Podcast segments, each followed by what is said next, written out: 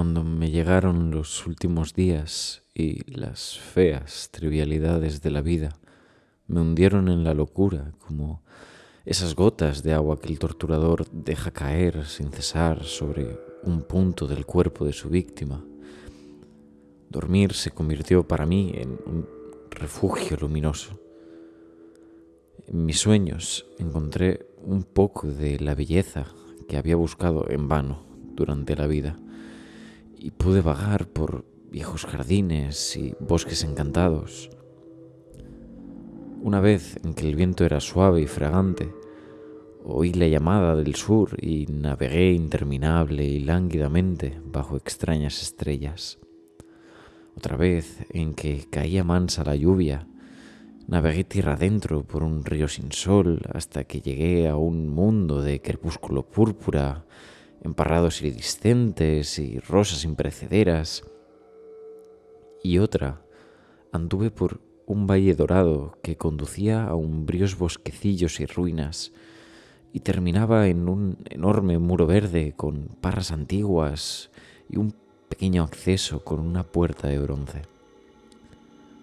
Muchas veces recorrí ese valle y cada vez me demoraba más en él en una media luz espectral donde los árboles gigantescos se retorcían grotescamente y el suelo gris se extendía húmedo de tronco a tronco, dejando al descubierto sillares de templos enterrados. Y siempre la meta de mis quimeras era el muro cubierto de vid y la puerta de bronce.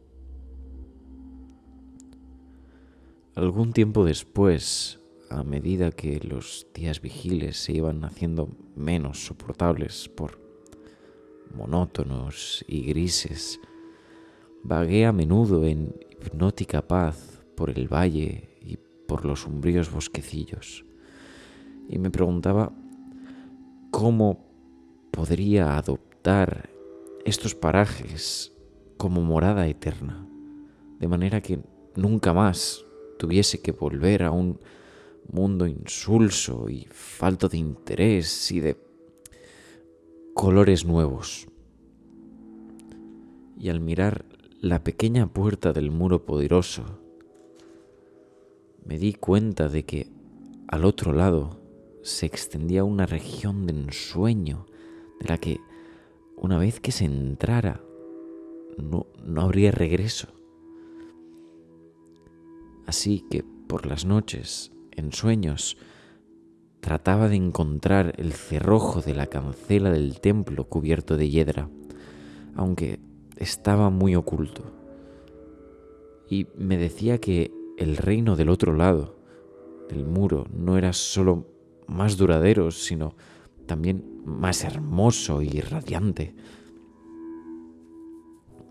Más tarde, una noche, descubrí en la ciudad onírica de Zacarion un papiro amarillento repleto de pensamientos de los sabios que habitaban desde antiguo en esa ciudad y que eran demasiado sabios para haber nacido en el mundo vigil.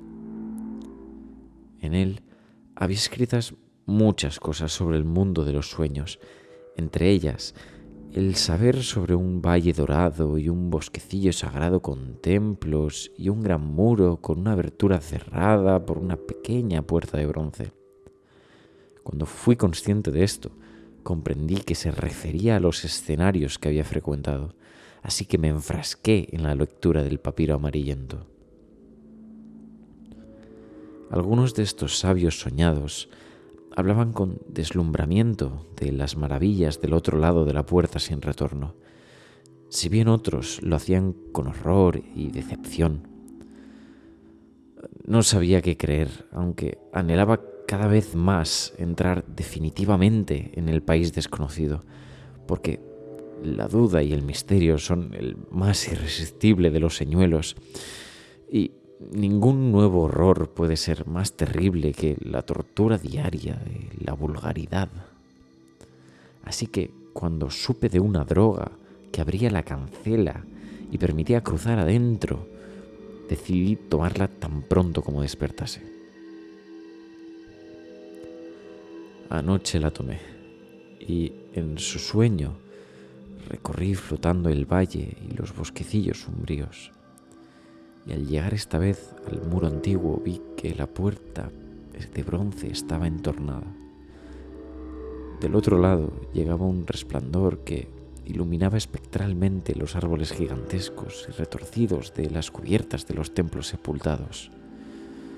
Y seguí desplazándome musicalmente, expectante de las glorias del país del que nunca volvería. Pero cuanto la puerta se abrió más y el embrujo de la droga y el sueño me empujaron por ella, supe que todas las glorias y visiones habían terminado, porque en ese nuevo reino no había ni tierra ni mar, sino solo el blanco vacío del espacio, el ilimitado y desierto. Así, más dichoso de lo que nunca había osado esperar, me disolví nuevamente en esa infinitud original del olvido cristalino de la que el demonio vida me había sacado por una hora breve y desolada.